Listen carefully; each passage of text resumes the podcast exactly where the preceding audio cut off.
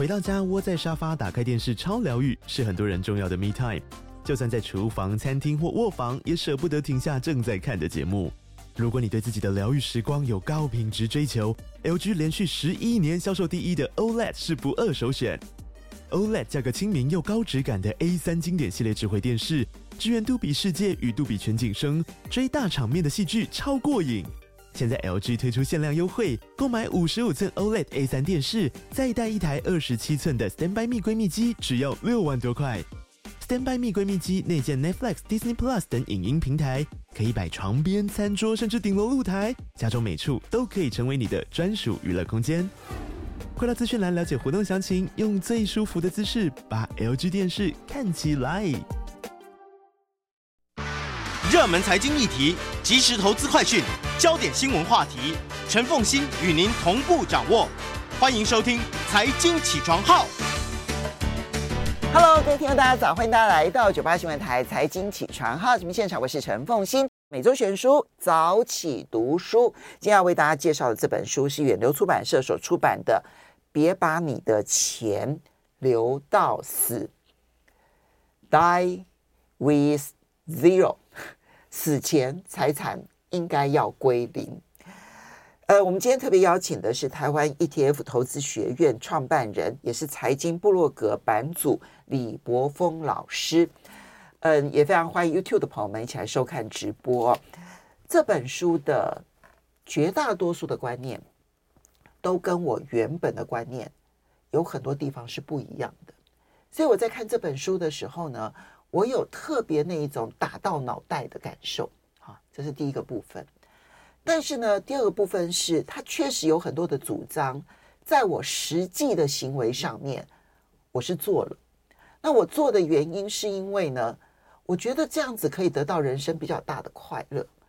那我最近呢，因为开始也就我年纪到了，我已经有做一些退休后的规划，这样子。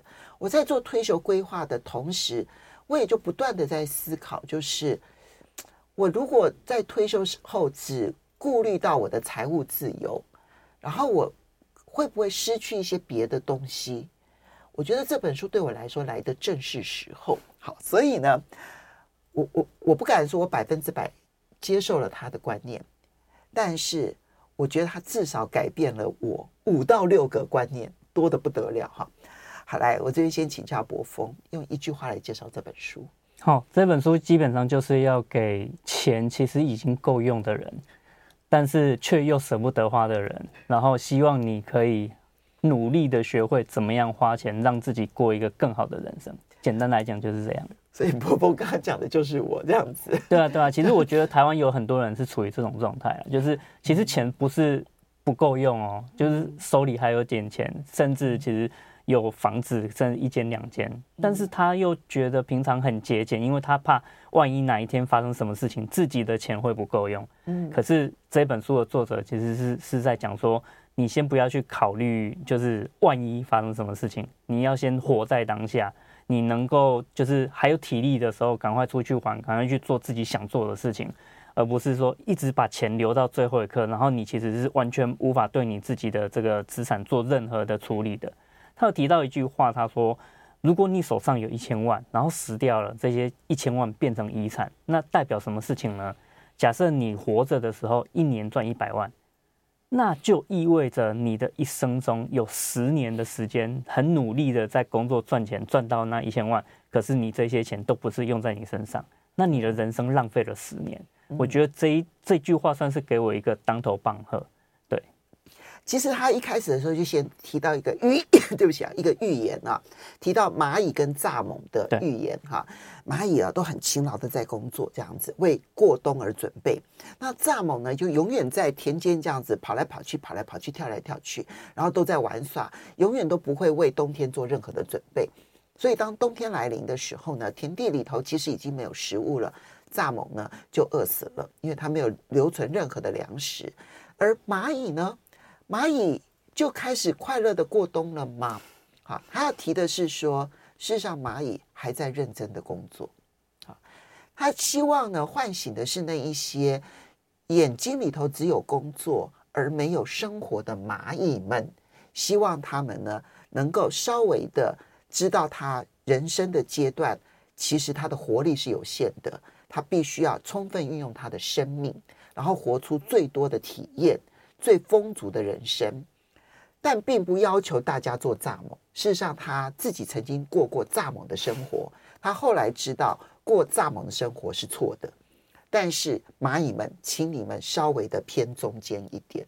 我觉得这一件事情对我们来说，好像就是一个当头棒喝。所以月光族，哎，其实月光族也要来看，因为月光族要来看如何才能投资自己。哈、那我们就来介绍一下这本书的作者比尔·帕金，比尔·伯金斯是一位什么样子的人士？他其实是一个在华尔街打滚很多年的人，也就是说，他其实是在做交易然后致富的。可是他的年轻的时候其实是非常没有钱的。他只是因为看了《华尔街》这部电影，好，在一九九一年看了这部电影之后，就他就觉得，诶，在华尔街里面做交易好像是可以致富的，而且他也真的很努力。例如说，他要为了要找一份工作，他在人家的公司大厅足足等了三天，然后最后终于有机会进入到这个纽约的商品交易所，开始去从实习生开始。那那个时候他拿到的薪水也非常低啊，一年的年薪只有一万六千美元而已。以美国来说，这个一万六千美元其实是很低很低。对，而且他还在华尔街来讲也只有四十八万新台币啊，一个月四万块钱。在台湾也只能算是中等以下，因为平均数以下嘛。嗯、可是，在华尔街那就是不得了的低了，对，真的很低。所以他就真的很就就从基层开始做起，而且他也认为说那时候他拿低薪是合理的，因为他是要来学东西的。他也真的很努力，然后就是不断的精进，然后最后终于他可以开始成立自己的这个避险基金，然后也参加很多这个呃相关的这个组织，然后终于。让自己变成百万富翁，接下来开始就是一路发展的很好。嗯，那这个人其实我觉得他真的是很享受人生，也很活得非常充实啊。他是这个电影的制片，然后他写了这本畅销书，而且我觉得他还很厉害的是，他在扑克牌上面，他可以靠扑克牌 赚到五百五十万美金。这个我觉得就是。他真的自己想做的事情，他可以很努力的去做，他都全力以赴。对，我觉得全力以赴这件事情是真的很重要的事情。嗯，他提到说，他人生有一个很大的，有两个很重要的转折，一个就是呢，就是呃，跟呃，他看了一本书叫做《跟钱好好相处》，这我们也跟大家介绍了这本经典的书籍啊，就是呃，我们所赚的每一分钱，那么它真正的成本就是我们的生命活力。嗯，所以你一定要去计算你每一个小时能够赚多少钱，而这个计算方法在那本书里头有很详细的介绍介绍，大家可以回去看。你必须要把你不是只有工作时间，还有通勤时间，以及呢，你为了这一个嗯这个工作，然后你必须要花费的钱，就收入减掉你必须要花费的钱，然后呢，这个除以时间，啊这个时间必须要包括你的通勤时间，哈。那么之后你才会算出你每一个小时赚多少钱。那这时候你在花钱的时候，你就要注意，我要花这笔钱，那么就代表我花掉我一小时、几个小时的生命活力。买一本书啊，或是买一件衣服啊，是花了多久时间去工作才换到的？那这个值得不值得？嗯，那这个时候其实你花钱就自然会谨慎，而且会去考虑对自己的满意感。哈，好，这个是在跟钱好好相处。其实教大家怎么样花钱花到点点上哈，而不是乱花。可是呢，第二个就是另外一边了。他那时候收入只有就一万六千美元的时候，然后呢，他跟主管聊天啊，聊聊聊，然后就提到说：“哦，我已经存了多少钱？”他的主管就看看他：“你现在收入才一万六，你存什么钱啊？你知不知道你未来的收入会比现在多好几倍？你是来这边赚大钱的。”那你就拿这些钱好好的投资自己，你怎么会想到把这些钱只是要存下来呢？他真的是当头棒喝。嗯。不过我觉得这个观念很多的人其实是不太能理解的，因为你只赚一万六，然后你会很担心，万一我失业了，我就没钱了；万一我生病了，我就没钱了；万一我不小心出个车祸，我还要赔别人，我就没钱了。然后你就会先想把钱存下来。所以这个观念，我觉得他年轻的时候，他可能观念跟大部分的人其实是一模一样的。可是他的主管其实也提醒他一件事情，就是你在赚一万六的时候存一千块，这一千块可能在你啊年薪已经拉到十六万的时候，那只是零头而已啊！真的真的。所以你你是在最辛苦的时候存下小钱，然后其实你要考虑的是，你能不能让自己的一万六年薪变成十六万年薪，这件事情才是更重要的一件事情。例如说你在一万六年薪的时候 不小心撞到车子，然后你想要赔对方，你你赔不起。可是说实在的，你存了一千块也赔不了什么，你还不如把那一千块拿来，就是一千块美金拿来去上一个进修课程，想办法让自己，哎，我年薪可不可以先加个百分之五十，加个百分之三十，把年薪拉上去之后，那其实你要存的钱可以更多。我觉得我们太多的书籍谈的都是如何的投资，但是我们很少有书籍来告诉大家要如何的花钱。那跟钱好好相处，其实是花钱的第一步，就是你认知钱代表你自己的生命活力。那我觉得这本书呢，是另外一个层次的花钱。我们等下来跟大家细谈。其实，在这个部分哦，当然你必须很谨慎的来看待他这一部分的建议，就是年轻收入不高的时候，到底你应该要把钱放在哪里？是储蓄呢，还是投资自，还是做其他的投资？我不是说你投资股票。投资股票是错的，但是投资自己呢？我就在想，我对我自己的子女，我现在回头去看他们啊，他们刚毕业，当然收入都不高，可是他们都有机会可以去进修，但是那个进修要花的钱数数额就不小啊，那他们就会很犹豫，因为他们要花时间，比如六个月的时间，那可能费用呢，可能四十万，好，我随便举例。对他们来讲是一笔大钱跟一笔长的时间，值得不值得？我来看，我就觉得很值得，然后我也愿意投资它。可他们就会觉得这是一笔很大的钱，他们会舍不得花。那当然最后我说服了他们。可是我，所以我就在看这本书的时候，我因为是过来人，我就觉得投资自己比较值得。可是对孩子而言，他们可能在赚三万四万的时候，就会舍不得花那一笔钱，所以怎么去做那个平衡点呢？我们稍微休息一下，等一下回来呢。这本书的作者其实把我们的人生分很多阶段，马上回来节目现场。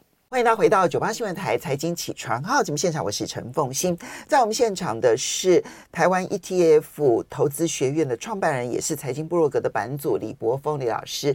那么也非常非常欢迎 YouTube 的朋友们一起来收看直播。今天要为大家介绍是远流出版社所出版的《别把你的钱留到死》，Die with Zero，好，就死前财产归零才是人生呢最重要的一门功课。好，当然，呃，我们现在如果说这这本书对我来说，在你提纲的时候有一个最大的挑战，就是它几乎都是观念性的。它当然里面有很多计算了，哈，因为他是个工程师，所以他很认真的要怎么去一步一步做到死前财产归零，而不留遗憾，也不让自己死前呢变成下流老人，没有钱。他其实都有规划的，它不是完全没有规划啊，它不是说就一个空的概念，它很多规划，可是它里面观念是多于理论的啊，所以呢，我就不知道说我的来宾到底对他的观念接受度有多高，因为他真的跟主流的投资思维是很不一样的。嗯、所以柏锋，你觉得他这里面的九大法则，哪一些最打动你？你觉得最接受的？有哪一些你可能稍微修正？嗯，其实我觉得大部分的他他提的东西，我过去其实都都曾经讲过。那两个点，一个是当你的钱够的时候，你就必须要开始回归到自己的人生。钱其实是在为自己的人生服务的。所以，当你例如说你手头上有个一千万的这个这个净资产，然后你可以。其实不太担心钱的这件事情，呃，这个什么失业啊，或是什么生个小病，可能都不会对你人生造成太大冲击的这种状态下，你其实就应该要开始学会怎么花钱，然后让自己过一个理想的人生。你想要去呃环游世界，其实可以去了。嗯，你想要开一间小店，然后卖卖自己喜欢的一些工艺品啊，还是什么，你就可以开始去做了。这个其实不太花完完整的你的这个总资产。可是，其实对你的人生会有很大帮助，这是第一个。我觉得，哦，我我认同他的这个想法。第二个是，我也认同他的想法是，当你是一个父母，你尽量不要把你的钱留到变成遗产，然后才给孩子。那才给孩子哦。对，我觉得这个其实是一个呃，尤其是台湾人要要真的认真去思考的一件事情。现在很多人呃，如果说我们去看统计资料，死亡的总数不是平均年龄，是死亡的总数，也就是最多人在那一那一年那一岁年纪啊死掉，其实是九十岁。也就是说，很多人真的活很老哎，很多人是可以活到九十岁才去世的。可是你想想看啊，如果你跟你的下一代差二十五年好了，那也就是说，你九十岁变成把你的钱变成遗产传给你的孩子的时候，他六十五岁了，他都已经要退休了，他拿到你的遗产，他能干嘛？嗯，反而是哦，如果有一个孩子，然后他慢慢的在你的这个抚养之后长大，然后他到三十五岁的时候。他其实，在社会上才历练个十年而已，薪水还没有很多。可是这时候，他可能背了房贷、车贷，然后又养了小孩，他的经济压力会是这一辈子里面最大的时候。你其实，在这个时候，应该要开始剩余给他一点钱，然后去帮助他。如果你的生活财产真就你的收呃所得无余的情况之下，对，你如果自己钱其实够用，那你为什么不提早给他？是啊，是啊，为什么要等到死后才给他？那你这个时候不给他，他又过得很辛苦，然后你的孙子其实也没办法获得比较好的照顾。嗯，你其实这个时候可以给他，例如说，哦，我就帮我的孙子付这个保姆费用，你孩子会轻松很多，或是你的孩子想要给这个孩呃给他的，就是给你的孙子。好一点的这个生活环境，所以他必须要去买一个学区房。可是他付不起那个，他可能付得起房贷，但是付不起那个头期款。你就帮他付头期款，这不是一笔很大的钱，这没有办法让你的孩子就从此软烂过生活，躺平，不可能的。可是。这会对你的孩子跟你的孙子有很大的这个帮助，所以这两个观念算是我比较认同他的这个情况，而且我自己也都觉得说，如果是我的话，我会这样子去做。可是他有一个地方，我会觉得要稍微调整一下。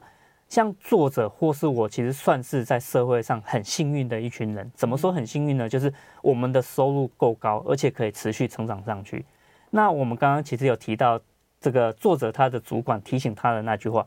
你在年薪一一万六的时候，为什么要去存那一千美元呢？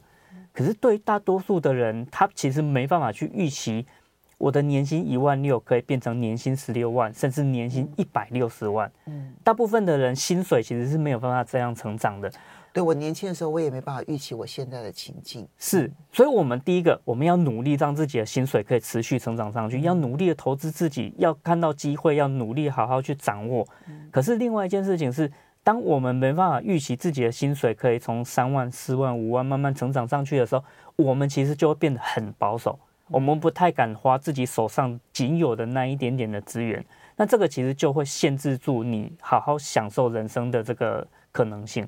所以我要提醒读者或者提提提醒听众的是说，对读呃这个作者讲得很好，可是。能够这样做的一个前提是，他的收入真的持续不断的在拉高，让他可以有余裕去做这样的，就是不用留太多钱的这个情况。好，那刚刚其实博峰讲的很好，其实我我认同他的，也就是三个很重要的观念，去综合起来他这些所有的建议。第一个，其实所谓的人生不是你赚多少钱，所谓的人生就是你体验的总和。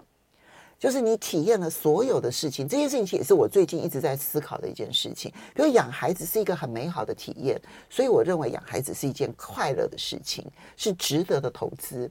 不是说我不养孩子，然后我存下那些钱，我失去了那些体验。我觉得相形之下，我花那些钱去养孩子这件事情本身带给我的体验本身就非常非常的丰足。好，所以你要思考的是，人生是体验的总和。人生并不是财产数字的总和，好，这是第一个。那你要怎么去最佳化你的人生？第二个很重要的思考点是，不同的年龄阶段能够做的事情是不一样的。你在三十岁能够做的冒险，我保证你六十岁绝对不敢做。你在四十岁还能够做的事情，你到了七十岁已经做不来了。所以，如果你什么事情都想，我。退休后去做，那你可能就会错过你人生很多适合去做这些事情的阶段。真的，所以你要把人生视为很多不同的阶段。我们要去承认，当你五十岁的时候，你就会跑不过二十岁的年轻人；这件事情是我在大学的时候一次很强烈的经验教训，哈，经很很强的一个经验体验。我们那时候学学校办运动会，系运啊，系上的运动会。那我是女生啊，那我是四百公尺的的第一名，哈，这样子。然后呢，那时候就有老师，男老师，其实也还蛮年轻，大概五十岁左右而已啊。然后我们很喜欢的老师啦，哈。他说我大学的时候也是运动健将，哈。然后呢，我也跑得很快，这样子。然后同学就起哄说：“那老师，你敢不敢跟陈凤新比四百公尺一圈嘛？”哈。啊，小 case，他跑太慢了，那个老师就笑说：“我跑太慢了。”然后我们就比，就后来老师落后我一大截，大概一百公尺。你知道，最后最后到了终点的时候，我大概有十二十年的时间，我想不通老师那为什么要跟我比？那不可能跑得过我啊！我在他为什么要跟我比？我一直到了我差不多四十几岁的时候，我有一次在操场跑步，我觉得我上气不接下气。我才发现，我根本不知道我老化了。嗯，所以人很多在二十岁觉得我永远会停留在二十岁的事情，你要等到五十岁才会后悔你二十岁为什么没有做这件事情。所以人生不同的阶段能做的事情是不一样的，那因此你能够得到的体验是不同的。好，那最后就是我们必须做完整的风险规划。让我不要在死前财产，就在我还没死之前就没有财产，但是我也不要留过多的财产，因为既然每一个人最佳的享用时间是有年龄的，那我的孩子也是，我孩子到了六十岁的时候才得到我的遗产，他的快乐程度绝对比不上在他四十岁的时候我帮他一把，也许那时候帮的钱比较少。后面给的遗产比较多，可是我觉得他宁可在四十岁的时候得到那个帮助。对，所以我觉得这几件事情是真的还蛮打到我的。好，但是我们就要问一个问题：那要怎么样才能够死前不会突然之间没有钱，就是钱都花光光了，然后可是我还活得好好的？这也是一种很大的风险啊！要怎么做？其实作者他自己有呃，他没有写在书里面，但是我觉得他亲身在做的一件事情就是。他其实资产早就可以退休了，但是他现在还很开心的在工作。例如说，他现在还在管一个这个能源的这个呃避险基金，然后他赌对了 这个天然气，所以他的这个避险基金在二零二一年就是乌俄战争爆发之后，然后就天然气就飙涨嘛，就一年涨了一百趴，然后隔年二零二二年又涨了两百趴。所以他现在就算他不缺钱，他还是很努力在工作，而且很很敏锐的对市场有明确的这个观察。所以我觉得大家不要去想说啊，我只要钱够就退休。其实你在职场上面也是一种人生的体验，或是你在做自己喜欢的工作，做自己喜欢的事业，这个也是一个可以把握的事情。那你如果持续在做自己很开心的事情的话，你其实就可以顺便赚一点钱嘛。像是巴菲特，他现在已经九十岁了，他也没有说啊，我因为钱很多，所以我就不看财报了。没有，那就是他喜欢做的事情。所以先找到一个自己喜欢做的事情，同时又可以刚好赚到一点钱，你就不会说，哎，我退休了，然后把钱花光了，然后突然没有钱该怎么办？嗯，欢迎大家回到九八新闻台财经起床号节目现场，我是陈凤欣。在我们现场的呢是台湾 ETF 投资学院创办人，也是财经部落格版主李柏峰李老师。那么我们今天要为大家介绍的是。别把你的钱留到死，这是远流出版社所出版的啊。好，那么刚李老师我们提到说，我刚刚听得太入神了，我都忘记要进广告了，所以呢，电脑强制进广告，拍谁拍谁拍谁，所有的这些听众们真的不好意思。好，这要怎么样避免死前变成下流老人？虽然我说我我应该要善用我的钱，比如说，我认为我希望给孩子的。那我就提前给，嗯，好。那我希望呢，我但是不是代表说我的生活从此要依赖孩子，这是两种不同的观念哦。你必须是把你多余的，你准备变成遗产的部分先给孩子，嗯，但是你还是要让你自己可以一直到死之前都有花的够的钱，这是很重要的。嗯，那刚刚博峰提到说，其中一个方法就是。嗯、呃，你不必设定完全不工作，嗯，但是你不必为了工作而牺牲生活。对，你可以去找到一个你真正觉得有兴趣的，然后但是不用花你太多时间的，但有小部分的收入，不必赚大钱的这样的工作，这样子也可以让你的人生有乐趣。但是你注意那个跟生活的平衡，这其中一个方法嘛。嗯，对。那另外一个是作者在书里面其实就有讲，而且讲了还蛮多环节的。那这个我觉得大家其实要去评估一下。也就是说，作者认为说你有足够的钱的话，你其实可以去买年金险，让保险公司来就是帮你去 cover 后面的这一段。那可能保险公司就是每个月给你一定的这个钱啊，你就不用再担心自己的这个状况。我去查了一下，其实台湾还真的有固定收益的年金险。对，不过这个就是美国跟台湾的这个保险制度其实不太一样。那我觉得要提醒大家的就是说，你如果真的去买年金险的话，它的确可以达成就是你再不用担心钱这件事情。可是你要顾虑的反而是说，会不会你活得比保险公司更久？对对对，那这个其实我觉得你如果更更担心这个问题的话，那那那你就做分散嘛。例如说你有个。呃，一千两百万，你要把它全部放到年金险去。其实我觉得他配给你的这个钱，其实够够你生活了。可是你可能担心，哎，如果一家保险公司倒了怎么办？那你就把它分两家。对，那我觉得这个分散风险，或是好好去看你把钱放进去的这保险公司它的财务情况，这是应该要去顾虑的。那作者因为他也是在华尔街，他做财务工作的，所以他也提醒说，哎，除了年金险以外，还有很多其他的这个财务规划的工具。那你其实可以。反正你有钱，你有时间，应该要好好去理解这些工具，在你想要把钱好好留住，然后过理想人生的这个过程中，你可以花个几年的时间去学习，然后去理解我要用什么样的工具才是最好的。嗯，这个是很重要的一个环节，这不是书里头的重点，因为它代表的是观念。可是他其实也有提到他自己有设计了一个应用程式，大家可以呃在书里头有提到那个应用程式的网站，那那是他设计的，那大家可以去里面套用公式。不过它里面有一有一件事情啊，是让我觉得印象深刻。他说，在你做这些规划之前，你要先计算你可能的寿命是多少。嗯、其实呢，在呃在台湾也好，在美国也好，其实是有那一个生命计算机的。对，因为它的计算方式呢，就它的呃要思考的包括了你的父母是呃活到几岁哈，然后呢，你的祖父母如果你知道的话活到几岁，然后呢，你自己呢，嗯、呃，每周多少次的运动，然后你抽不抽烟，好像他列出了很多很多很多，然后你的体重、你的肥胖程度啦什么都都列入了之后，他会计算出说。你大概可以活到几岁？我算了一下，我可以活到一百零五岁，很健康。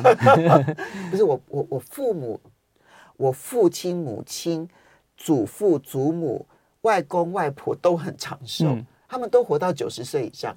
当当然，我母亲现在还在世，他们都活到九十岁以上，所以我觉得，就那个基础本身就很高哈。所以我就用一百零五岁来作为我的。财务规划，这也是一个很重要的一个观念。对，不过除了财务以外，我也其实要提醒，就是说，当你去看完那个计算机之后，你其实大概可以去理解，你做哪一些事情可以让自己活得更久。可是我觉得活得更久已经不再不太是我们的目标了。欸、其实要活得更好一点，所以你可能哦，他他这个选项里面有一个，你有没有抽烟？那也就是说，你要开始提醒自己，万一你现在有抽烟的话。你因为抽烟，除了可能让自己啊活得比较少，另外一个就是你可能就算还活着的时候，身体也不太健康，所以你要开始去避免自己做一些不太健康的行为，同时去多做一些健康的行为，例如说，那就多运动。你在八十岁的时候有运动跟没运动，我相信你的这个活动能力是差很多的。有有运动的人还可以去搭游轮环游世界，那没运动的人可能只只能躺在床上，然后每天被这个呃佣人或者这个看护推着去公园晒晒太阳，这差很多啊。同样的九十岁，其实差别是非常大的。对对对，对，那取决于你在四五十岁的时候所做的，开始做一些事情。没错，我我最近开始，我前一阵前几年开始运动这样子啊。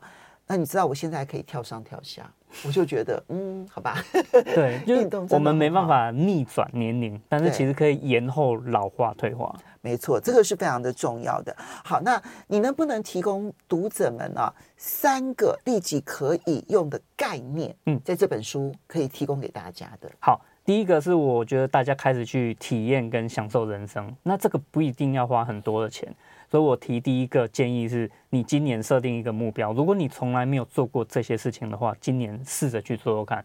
你可以去开始计划说，哎，我年底或是明年可以去啊骑车环岛。那我觉得这个是一个很棒的体验。同时呢，如果你真的能够做到这件事情，你的身体状况一定够好。嗯、对，你就算觉得自己现在很弱，你努力运动个半年，你的体能也一定会恢复起来。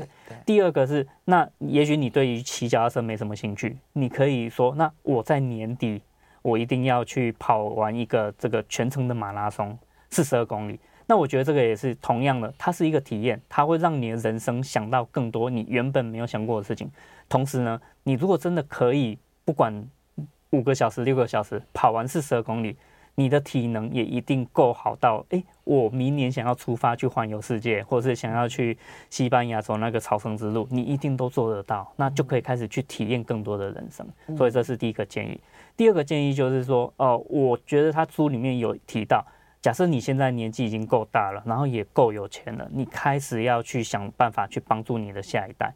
你不要说我要把它变成遗产，你其实应该说，我的孩子在生小孩、在背房贷的时候最辛苦，那我这个时候开始去帮他。你其实给钱的时候，你自己也会开心啊。是。那同时你也会可以得到对方的这个回馈。可是你要想想看，其实孩子的快乐也是最高值。嗯。你要想想看，万一你的钱是变成遗产的。哦，你你可能造成就是兄妹兄弟们之间的纷争以外呢，变成遗产给出去的钱，你是完全没感觉的，因为你已经去世了，嗯、所以你何必这样给？所以在给这个财产的时候，反而没有带来自己人生满足感。是是是，所以这个体验其实你可以提早就先先去给，先去体验了。嗯、那第三个当然就是你好好去想一下。人生你到底要的是什么？作者在书里面其实有提到四个可能性。他自己很喜欢旅游，所以他自己就会是我有钱有时间就要到处去玩，然后去去打扑克牌，这是他喜欢做的事情。可是不是每个人都像作者嘛？对，那还有另外一种可能是，我就喜欢宅在家里，这也是另外一种可能。嗯、那你在宅在家里的时候，你可不可以好好把钱把时间花在家里？嗯、我去买一张我最喜欢的原木的桌子，嗯、我去买一个。虽然很贵，可是是名设计师设计的椅子，嗯、这个就是一个把钱花在你可以完整去感受人生、完整感受家人的一种情况。第三个可能就是很多人其实不太在乎这些物欲或是旅游，他更在乎的是我能不能把钱花在好好陪伴我的家人。嗯。去跟我的朋友酒肉一下，嗯、酒肉朋友也是一个人生的体验嘛。是对。那第四个就是说，有些人其实对这些都不感兴趣，可是他更在乎的是，我可不可以把我的时间、把我的钱花在一些弱势上面，去做公益、去做自工。那这个也是，哎，我觉得我自己在社会上还有一点用。所以呢，就是你不要把人生呢设定一个只工作不顾一切的阶段，你要。从工作当中抬起头来，重新思考你真正想要体验的是什么。那这个时候，并不是告诉你说工作不重要，也不是告诉你说钱不重要，而是要告诉你要去取得这里面的平衡。那人生会有不同的阶段，在不同的阶段，平衡的方式一定是不同的。我觉得至少你可以先为自己呢，先设定好此刻的人生阶段，你在五年之内要做的事情。我能不能公开说？比如说，我五年之内，我想要骑脚踏车环岛，这是我很大的愿望。我觉得我再过五年之后，我再不做，我应该绝对没办法做。所以呢，虽然我老公不断的泼我冷水，但是呢，我还是希望我五年之内能够做到。好的，别把你的钱留到死，重新思考一下我们人生希望得到的最佳化的体验是。